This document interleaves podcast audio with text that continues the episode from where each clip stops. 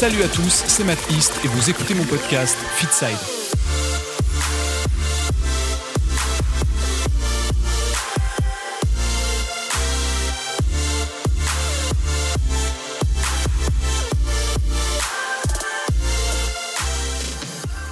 Bonjour et bienvenue pour ce quatrième épisode de Fitside, le podcast qui traite de nutrition, de sport et de santé. Je suis Matt East, diététicien nutritionniste du sport et formateur en nutrition sportive, et c'est avec plaisir que je vous retrouve aujourd'hui pour la suite de cette série consacrée aux bases de la nutrition. Comme la semaine dernière et encore une fois, je voulais remercier tous les nouveaux auditeurs et ceux qui sont là depuis un peu plus longtemps, bien évidemment. N'oubliez pas que vous pouvez commenter ces podcasts en temps réel sur le lecteur de SoundCloud directement ou bien les écouter et les commenter directement sur YouTube, Spotify ou Deezer. Alors n'hésitez pas à le faire, ça me fera super plaisir. Aujourd'hui un épisode un peu plus long que d'habitude, puisqu'on va parler des glucides et par extension des fibres, puisqu'il s'agit en fait de la même famille de macronutriments. Alors ces glucides, vous savez qu'on les appelle plus communément des sucres et que contrairement aux protéines et aux lipides, ils ne sont pas essentiels parce que le corps sait les fabriquer à partir d'autres nutriments.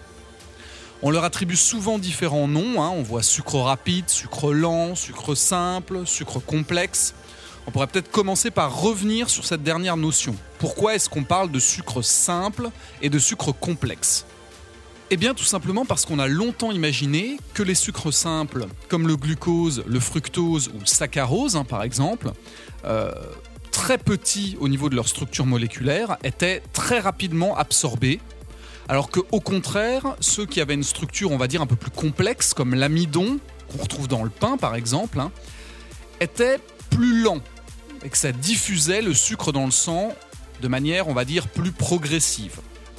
Pourtant, on s'est rendu compte que les pommes de terre ou le pain blanc, hein, par exemple, qui contiennent donc ce fameux amidon, élèvent en fait rapidement la glycémie alors que les fruits et légumes, qui contiennent donc du fructose par exemple, donc un tout petit élément, n'élevaient pas rapidement ce sucre dans le sang. Alors c'est pour ça qu'aujourd'hui on considère qu'il est préférable d'oublier les termes euh, de sucre euh, simple et de sucre complexe. La notion de rapidité ou de lenteur, elle, elle fait plutôt référence à la vitesse d'élévation du sucre dans le sang. Alors en fait, on est en train de parler euh, plus ou moins d'index glycémique, qui est déjà un meilleur indicateur, même s'il n'est pas parfait. Alors l'index glycémique, on va en reparler un petit peu plus loin. Alors concrètement, à quoi ça sert les glucides? Bah, Grâce à leur utilisation, leur catabolisme, c'est le terme que ça porte, ils sont en fait la source principale d'énergie pour l'organisme. Ça en général, vous le saviez déjà. Il faut aussi savoir que le corps n'est pas obligé de les utiliser dans l'immédiat, il sait parfaitement les stocker sous forme de glycogène au niveau du foie et des muscles. Donc en plus de leur rôle purement énergétique, ils servent également à d'autres choses. Alors ils ont un rôle de structure des membranes et du tissu conjonctif. Ils ont également un rôle de reconnaissance cellulaire en participant au fameux système ABO des globules rouges. C'est-à-dire qu'en fait, ils servent à déterminer votre groupe sanguin. Plutôt A, plutôt B, plutôt O, résus positif, résus négatif, etc. Hein. Et puis ils ont également un autre rôle, celui de structure dans l'ADN. Puisqu'on l'a abordé il y a quelques instants, je voulais revenir sur la notion d'index glycémique, IG. Alors en fait, qu'est-ce que c'est que cet index glycémique? Et eh En fait, c'est la capacité d'un aliment à élever le taux de sucre dans le sang. Le taux de sucre dans le sang, c'est ce qu'on appelle la glycémie. Plus cet indice est élevé, plus l'aliment va augmenter rapidement la glycémie. Alors c'est le glucose pur, industriel, hein, qui sert de maître étalon avec un indice de 100. Les valeurs sont toujours comprises entre 1 et 100. Par exemple, le pain blanc ou la purée de pommes de terre ont des index glycémiques qui sont proches de celui du glucose pur, donc qui sont proches de 100. Et bien évidemment, à l'inverse, plus la valeur est petite, plus l'index glycémique est euh, réduit. On va considérer qu'un index glycémique est élevé à partir du moment où il dépasse 55. On va considérer qu'il est modéré autour de 50, 55. Et en général, que c'est un index glycémique faible quand il est à moins de 50. Alors vous savez que très souvent on insiste sur cette notion d'index glycémique bas en expliquant aux gens qu'il est préférable d'en consommer au maximum plutôt que des index glycémiques hauts pour préserver sa santé. Alors c'est intéressant de voir que chez le sportif aussi, ça a des avantages de limiter ces index glycémiques hauts au profit des bas et des modérés. En fait, le concept est assez simple, c'est que les mécanismes de stockage et de production énergétique sont en fait gênés par ces index glycémiques hauts qui passent leur temps en fait euh, à obliger le corps à produire de l'insuline. Vous savez, cette hormone qui permet au sucre qui est dans le sang d'arriver dans les cellules. Et puis il y a quelque chose d'autre aussi qui est intéressant, c'est que consommer des index glycémiques bas permet donc, en stimulant moins cette insuline, hein, de favoriser l'utilisation des graisses pendant l'effort et donc tout simplement bah, d'être plus endurant. Et donc bien évidemment vous allez me dire, ok donc où est-ce qu'on les trouve ces index glycémiques bas ou modérés? Eh bien ce sont les fruits et les légumes, ce sont certaines céréales ou pseudo-céréales comme le quinoa, le sarrasin, les patates douces, tous les tubercules de manière générale. Vous avez également les céréales de type riz basmati, petit épeautre, camut, le millet, etc. Les légumineuses, les haricots, les pois, les lentilles. Et puis l'avoine et l'orge par exemple. Alors dans une certaine mesure, hein, leur euh, index glycémique, lui, n'est pas parfait. Enfin, c'est pas une catastrophe non plus. Sachez que vous pouvez également considérer que les pommes de terre euh, sont ok si elles sont utilisées, euh, cuisinées avec des légumes et des matières grasses, parce que ça a tendance à faire baisser l'index glycémique. En ce qui concerne, pour finir, la quantité de glucides à ingérer par jour chez les sportifs, on considère que entre 5 grammes et 12 grammes par kilo de poids de corps et par jour est un apport satisfaisant. Donc si par exemple vous faites 60 euh, kilos, eh vous pouvez vous fixer comme minimum 300 euh, grammes de glucides par jour. De préférence évidemment provenant au maximum d'index glycémique bas et modéré comme on en parlait juste avant. Et puis pour entamer cette seconde partie de podcast, j'aimerais également, comme je vous l'avais dit, qu'on parle un peu des fibres, fibres qui sont également des glucides, glucides qui sont euh, le plus souvent d'origine végétale et qui sont non digestibles par l'organisme. C'est-à-dire qu'en fait, le corps ne sait pas quoi en faire, il n'arrive pas à les découper et à les utiliser correctement.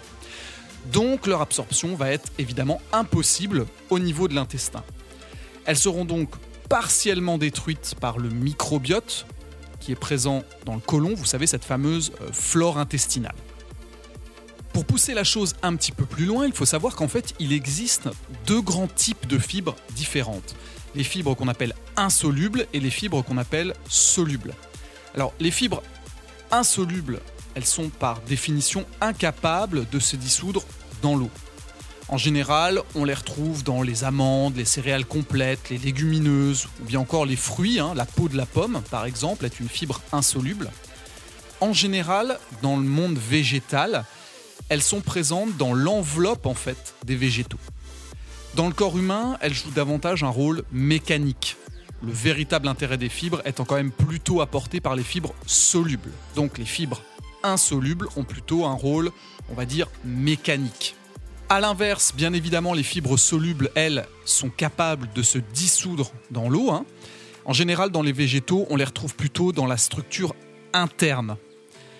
Donc, elles sont fermentables cette fois-ci par les bactéries de notre organisme, hein, à la différence des fibres insolubles. Et elles ont quelques petites particularités, elles. En fait, elles forment un gel dès leur arrivée dans l'estomac et ce gel va avoir un rôle protecteur vis-à-vis des muqueuses. Mais ça va également servir à augmenter le temps de passage des aliments et même à réguler la production de certaines hormones gastro-intestinales qui contrôlent l'appétit. Alors si je devais parler en quelques mots euh, des rôles qu'ont les fibres, on pourrait commencer par dire que même si elles ne sont pas digestibles au niveau de l'intestin grêle et qu'elles n'apportent donc aucun nutriment, elles permettent quand même entre autres, de diminuer la densité énergétique des aliments et donc la quantité à ingérer. Elles permettent également de réguler le transit digestif, ça vous le savez, en le ralentissant ou en l'accélérant. Hein. mais également de diminuer l'hyperglycémie après les repas. Donc ça c'est quand même très important, notamment pour ceux qui sont diabétiques. Et enfin, elle permet également de diminuer l'assimilation des lipides et donc, par la même occasion, de prévenir sur le long terme les maladies cardiovasculaires. Alors pour clore ce petit encart sur les fibres, on pourrait discuter de leur intérêt chez le sportif. Alors, il y a des tests qui ont été faits, on sait que manger des fibres associé à la pratique d'un exercice musculaire, chez les gens qui sont atteints d'une maladie cardiovasculaire, ça pourrait montrer des effets bénéfiques.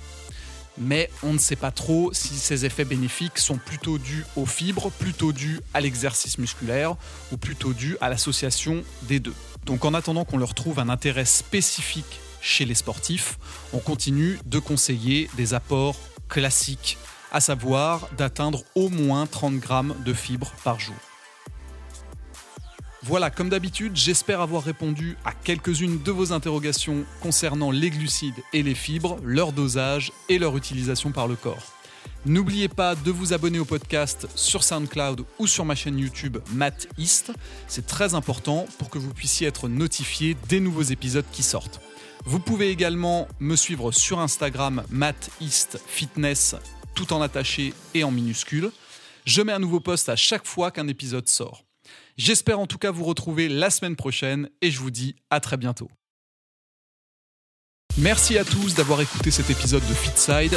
N'hésitez pas à me faire part de vos commentaires, de vos suggestions et de vos questions sous le podcast, quelle que soit la plateforme, que ce soit SoundCloud, iTunes Podcast, Spotify, YouTube.